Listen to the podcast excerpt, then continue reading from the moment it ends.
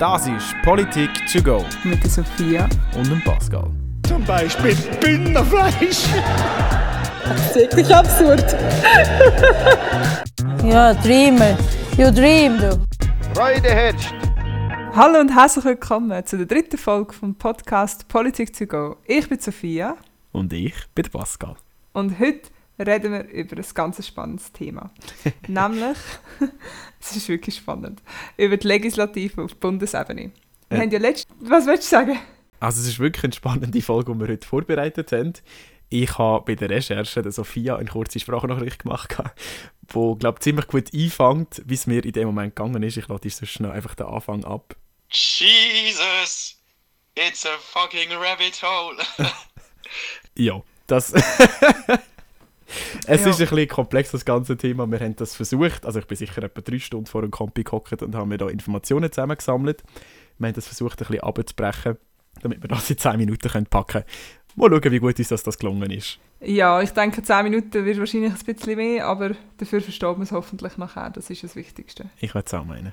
Genau, und dann um was geht es heute eigentlich überhaupt? Wir haben ja letzte Woche schon von der Gewaltenteilung geredet. Die Legislative, Exekutive und Judikative. Ich glaube, langsam können wir es alle auswendig im Schlaf. Jetzt können wir das mal noch ein bisschen neuer auf die Legislative auf der Bundesebene sprechen. Also die Legislative ist ja die gesetzgebende Gewalt.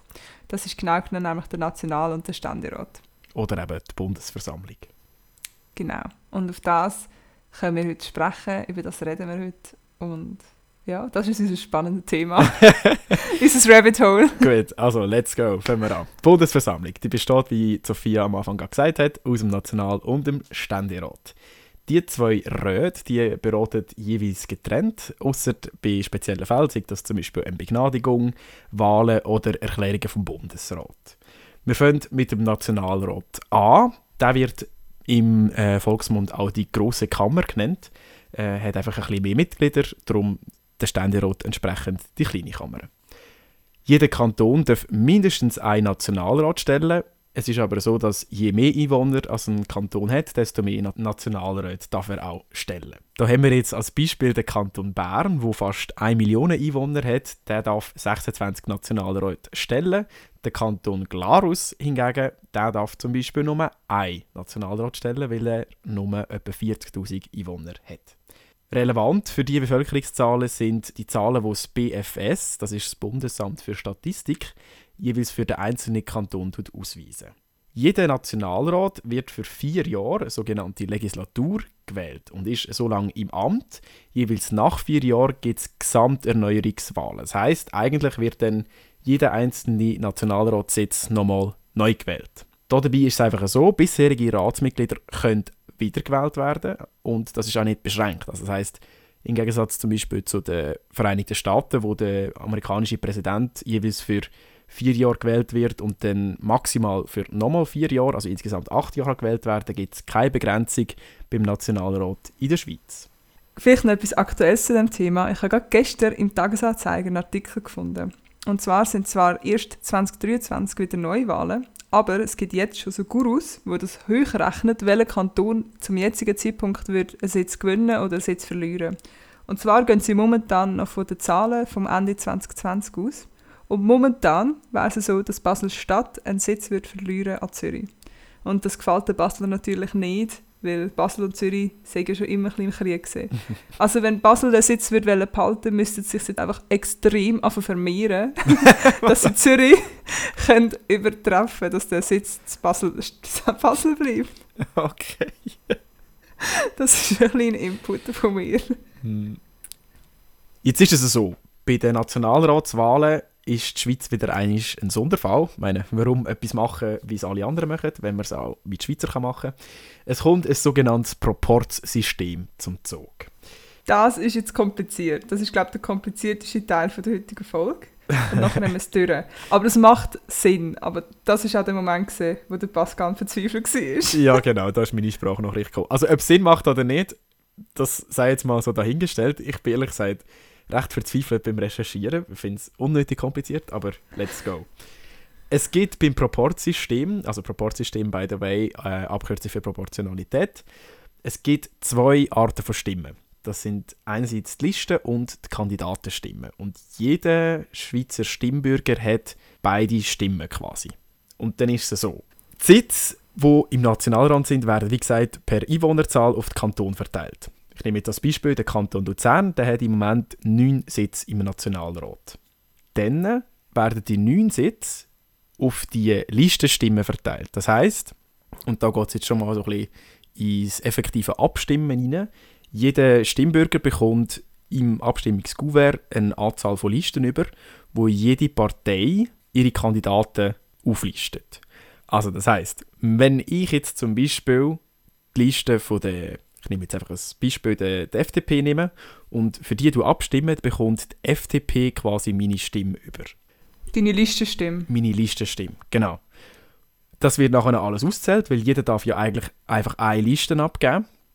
Und mit dieser Auszählung wird nachher definiert, welche Partei wie viel Sitz bekommt. Und erst dann wird auszählt, wie viele Kandidatenstimmen also es gegeben hat. Also wie viele Stimmen das die einzelnen Kandidaten bekommen haben.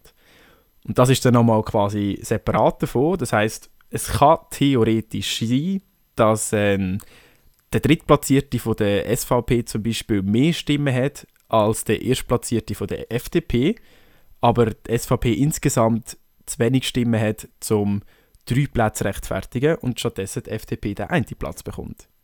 Ich hoffe, das ist Ja, so verständlich. Ich finde Sophie? eigentlich schon.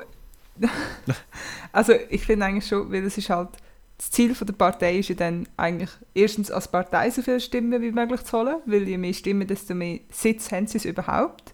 Und dann aber auch noch, eben, dann ist ja eigentlich dann gleich, wie viele Stimmen die Leute haben, das kommt dann eigentlich nicht mehr darauf an. Hauptsache die SVP oder die Partei selber hat die Sitz. Oder?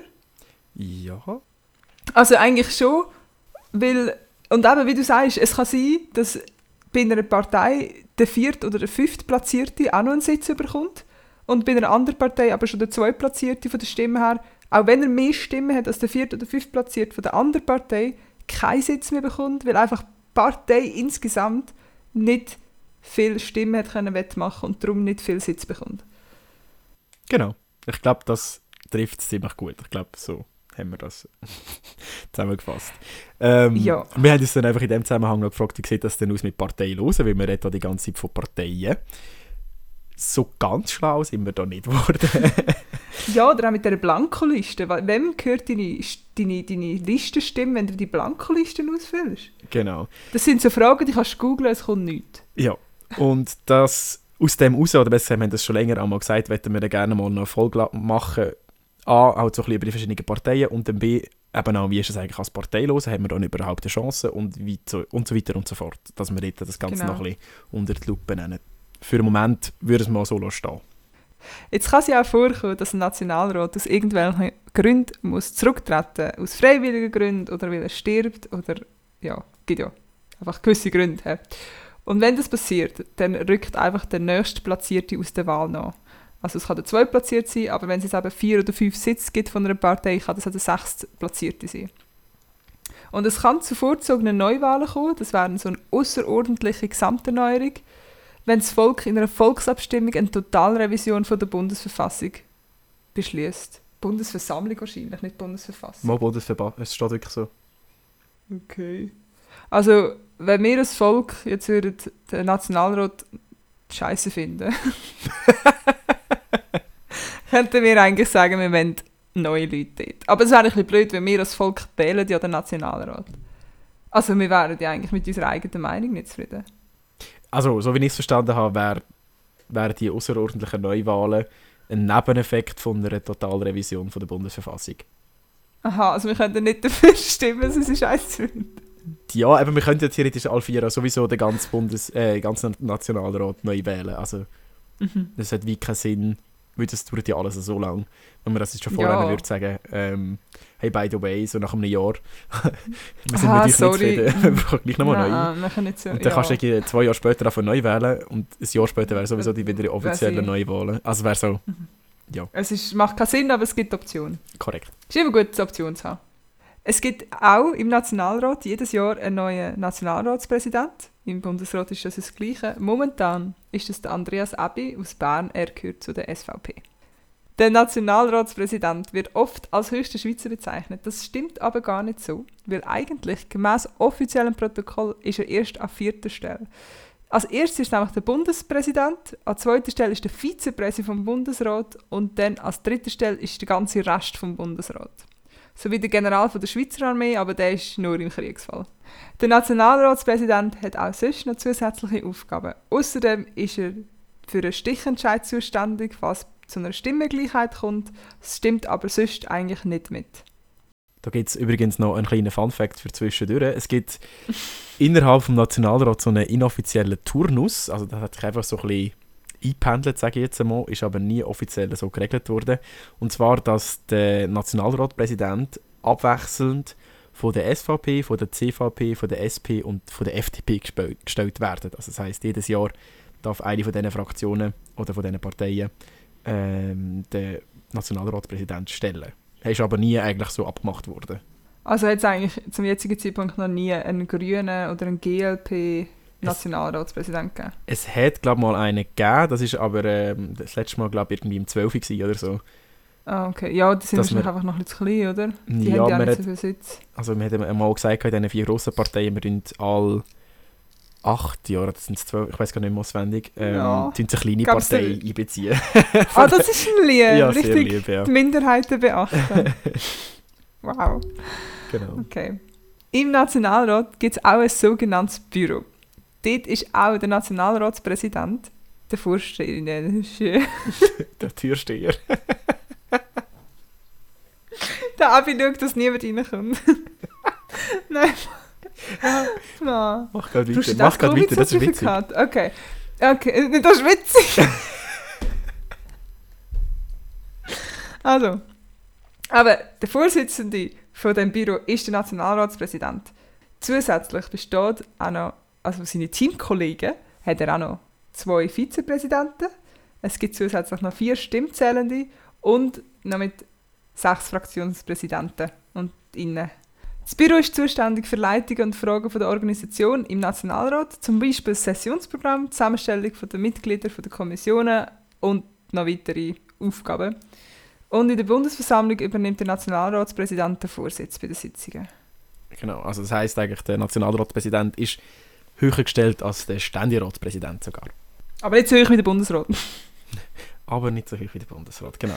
Entsprechend Ständeratspräsident an fünfter Stelle quasi, nach, Ja. nach dem Nationalratspräsident. ja. Gut, und damit hätten wir, glaube ich, alles zum Nationalrat. Das ist jetzt schon mal einiges gewesen. Ich hoffe, das ist äh, irgendwie Ich hoffe, Sie sind noch da. gewesen. Ich hoffe, es lässt nicht jemand zu. Ja, jetzt würden wir gleich noch schnell den Ständerat anschauen. Der ist ein bisschen einfacher, Gott sei Dank. Ähm, wie gesagt, er wird die Kleinkammer genannt. Er hat wenige Mitglieder, und zwar sind das 46. Jeder Kanton darf unabhängig vom, von der Größe oder von der Einwohnerzahl zwei Mitglieder in Ständerat schicken. Einzige Ausnahme sind die Halbkantone, die dürfen je ein Mitglied stellen. Also zum Beispiel Appenzell, Inner- und Ausserrhoden dürfen je ein Mitglied stellen und Ob- und Nidwalden zum Beispiel. Und die zwei Basel. Das und die zwei Basel. Und hätten wir auch gerade alle Beispiele schon durch, genau. Ja. Das ist bewusst so gemacht, damit eben die grossen Kantone, wie jetzt beispielsweise Zürich, die kleinen nicht können überrollen Das habe ich mich nämlich noch gefragt, weil im Nationalrat, ich meine, Zürich hat extrem viel Sitz. Die haben ja viel mehr Macht als jetzt eben Appenzell, Innerrhoden oder Glarus mit einem Sitz. Mhm. Aber Aber da finde ich, das ja. ist ja eigentlich, also man muss es halt so anschauen, der Nationalrat ist ja ein, repräsentiert die Bevölkerung, also das heißt die Schweizer Mhm. Bevölkerung und es ist ja einfach so, ein Großteil von der Bevölkerung lebt jetzt zum Beispiel in Zürich oder okay. Bern und beim Ständerat ist es so, dass die Interessen der Kantone vertreten werden und da macht Ja, Sinn, gut, das dass da einfach nur aus jedem Kanton eine gewisse Anzahl von Mitgliedern ähm, gebracht werden. Und was ja auch noch wichtig ist, die beiden, also der National- und der Ständerat, ist ja eigentlich gleichberechtigt. Und für Beschlüsse von der Bundesverfassung braucht es ja von beiden Zustimmung. Also so gesehen ist ja wirklich wieder eine gewisse Sicherheit gegeben, dass die kleinen Kantone auch mitreden können. Genau, genau. Ein Ständerat hat ebenf- ebenfalls vier Jahre lange Amtsdauer, also auch so eine Legislatur. Die Wahlen die, die finden normalerweise zeitgleich mit den Nationalratswahlen statt. Der Unterschied da ist, es kommt ein Majorssystem zum Zug. Das heißt, Kandidaten werden direkt gewählt, also unabhängig von der Partei. Also es wird nicht zuerst geschaut, wie viele Sitze bekommt welche Partei und dann werden Kandidaten ausgezählt, sondern du kannst Kandidaten wählen, der mit den meisten Stimmen kommt in Ständerat. Bei vorzeitigem Rücktritt oder eben auch wieder Tod werden neue Wahlen durchgeführt, einfach in dem Kanton, wo die Person das Amt nicht mehr wahrnehmen kann. Und das Ratsmitglied, das dann nachkommt, quasi, darf einfach die restliche Amtsperiode übernehmen, wird nicht für vier Jahre wieder eingesetzt. Im Ständerat gibt es wie auch im Nationalrat ein sogenanntes Büro. Dort, äh, das ist ähnlich zusammengestellt wie beim Nationalrat und hat eigentlich auch die gleichen Aufgaben. Es hat dann aber noch eine andere Bedeutung, dass die zwei Büros zusammenkommen. Zu dem kommen wir später nochmal drauf zurück. Hast du noch etwas zu der Ständerat? Nein, aber ähm, ich frage mich, also irgendwie macht es ja voll Sinn, es gleichzeitig mit den Nationalratswahlen, aber das ist doch auch immer dann, wenn einfach die ganze Landschaft voll mit Plakaten ist, oder? Okay. Das nervt. Mhm. Okay. Die Bundesversammlung ist jetzt eben der Stände und der Nationalrat zusammen. Die bilden zusammen die Bundesversammlung. Und die ist in Fraktionen gegliedert und nicht in Parteien. Also sie spielen eigentlich so eine untergeordnete Rolle, Parteien. Die sind dort nicht so wichtig. Also ja, Sie nicht so wichtig. Das ist so ein bisschen alibimäßig, weil die Fraktionen bestehen eben zum größten Teil gleich aus den meistens die gleichen Parteimitglieder. Also Aha. es gibt äh, zum Beispiel die größte, die größte Fraktion, Sophia erklärt es nachher gerade noch schnell, ähm, wäre zum Beispiel die Fraktion der Schweizerischen Volkspartei. Die besteht aus 59 Leuten von der SVP und noch drei andere. Also ist gleich hauptsächlich Okay. SVP, aber auf dem Papier heisst Okay. es, dass Fraktionen nicht gleich Partei sind, theoretisch. Gut. Okay. Zurück. Genau, und sie fa- umfassen eigentlich normale Angehörige von der gleichen Partei oder gleichgesinnten Parteien. Ja, da macht, sieht man sie eigentlich wieder. Dann macht es wieder ein bisschen mehr Sinn. Und Ratsmitglieder müssen nicht zwingend in einer Fraktion angehören, können aber ohne Fraktionszugehörigkeit in keiner Kommission gewählt werden. Daher sind fast alle in einer Fraktion zugeordnet. Kommissionen sind Gruppierungen innerhalb der Rat, die sich mit bestimmten Themen im Detail auseinandersetzen. Die Fraktionen sind übergreifend, das heißt, sie bestehen aus National- und Ständeratsmitgliedern. Um so eine Fraktion zu gründen, braucht es mindestens fünf Mitglieder vom Rat, also National- und oder Ständerat, und Genehmigung vom Ko Koordinationskonferenz. Die Koordinationskonferenz ist eben der Zusammenschluss von den Büros vom National- und Ständerat, wo der Pascal vorher gesagt hat, dass es dort auch einen Zusammenschluss gibt. Das wäre jetzt der. Yes. Was es noch zu den Fraktionen zu sagen geht, ähm, die sind halt wirklich so ein politisches Organ, wo es eigentlich darum geht, dass ähm, die gleichgesinnten Personen zusammenkommen und sich zusammen auf Sachgeschäfte vorbereiten und eben auch Wahlen zum Beispiel und sich auf eine einheitliche Position können einigen wo dann beispielsweise auch durch die Fraktionspräsidenten und Präsidentinnen nach außen kommuniziert werden. Also einfach, dass das so ein bisschen ähm, zusammengehörige Gemeinschaft ist innerhalb vom Nationalrat quasi. Ja, ich glaube, das langt jetzt von Infos her für Erfolg. Mensch. Ich glaube, unsere Köpfe sind durch. Unsere Aufnahmespanne ist vorbei. Ja, ich mag nicht mehr. ähm, es ist, glaube ich, gerade mal und- gut, ja. Genau, und darum würden wir doch jetzt da mal einen Cut machen. Ähm, die Exekutive und die Judikative auf der Bundesebene werden wir dann in der nächsten Folge besprechen. Dort gibt es ein bisschen weniger komplizierte Informationen. Und wir hoffen aber gleich, dass es euch gefallen hat. Wir hoffen, ihr seid mitgekommen. Und ähm, wir versprechen, dass nicht jede Folge so kompliziert wird sein. Wir versuchen es. Aber wir können auch nicht dafür, wenn das System so mühsam ist. Was aber auch noch ist, wir tun euch ein paar, also wir tun euch die Zusammenstellung oder so ein bisschen den Aufbau vom Nationalen Ständerat, dort machen wir eine Grafik, die werden wir zum Release von dieser Folge auf unsere Instagram-Page hochladen und Facebook natürlich auch. Und ich würde auch vorschlagen, dass wir irgendwie versuchen, das Proportsystem irgendwie grafisch noch ein bisschen darzustellen. Das wäre dann auch auf unseren Social Medias zu finden. Viel Spass. das darfst du doch anschauen. Das mache ich gerne. Gönnt doch anschauen. Gut, ja, ich glaube, es hat keinen Sinn, die Folge noch weiter rauszuziehen. Dann würde ich sonst an, dem, an dieser Stelle sagen, verabschieden wir uns und bedanken uns ganz herzlich fürs Zuhören und freuen uns, wenn du auch beim nächsten Mal wieder mit dabei bist. Bitte komm wieder. Lass dich nicht abschrecken. Bis nächstes Mal. Ciao zusammen. Tschüss. Das war es mit einer weiteren Folge Politik to go. Zusätzliche Informationen und Quellenangaben zu der aktuellen Folge sowie auch den Termin für die nächste Folge findest du alles auf unseren Social Medias. Wir wünschen dir noch ein schönes Tag und viel Erfolg im Leben. Bis bald! Du hast schlafen davon, oder?